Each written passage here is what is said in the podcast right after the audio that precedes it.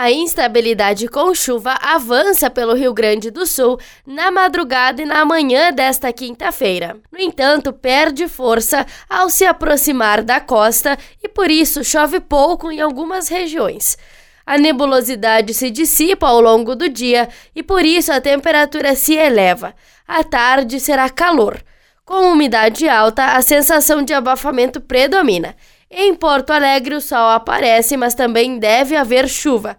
A mínima na capital é de 19 e a máxima chega aos 27 graus.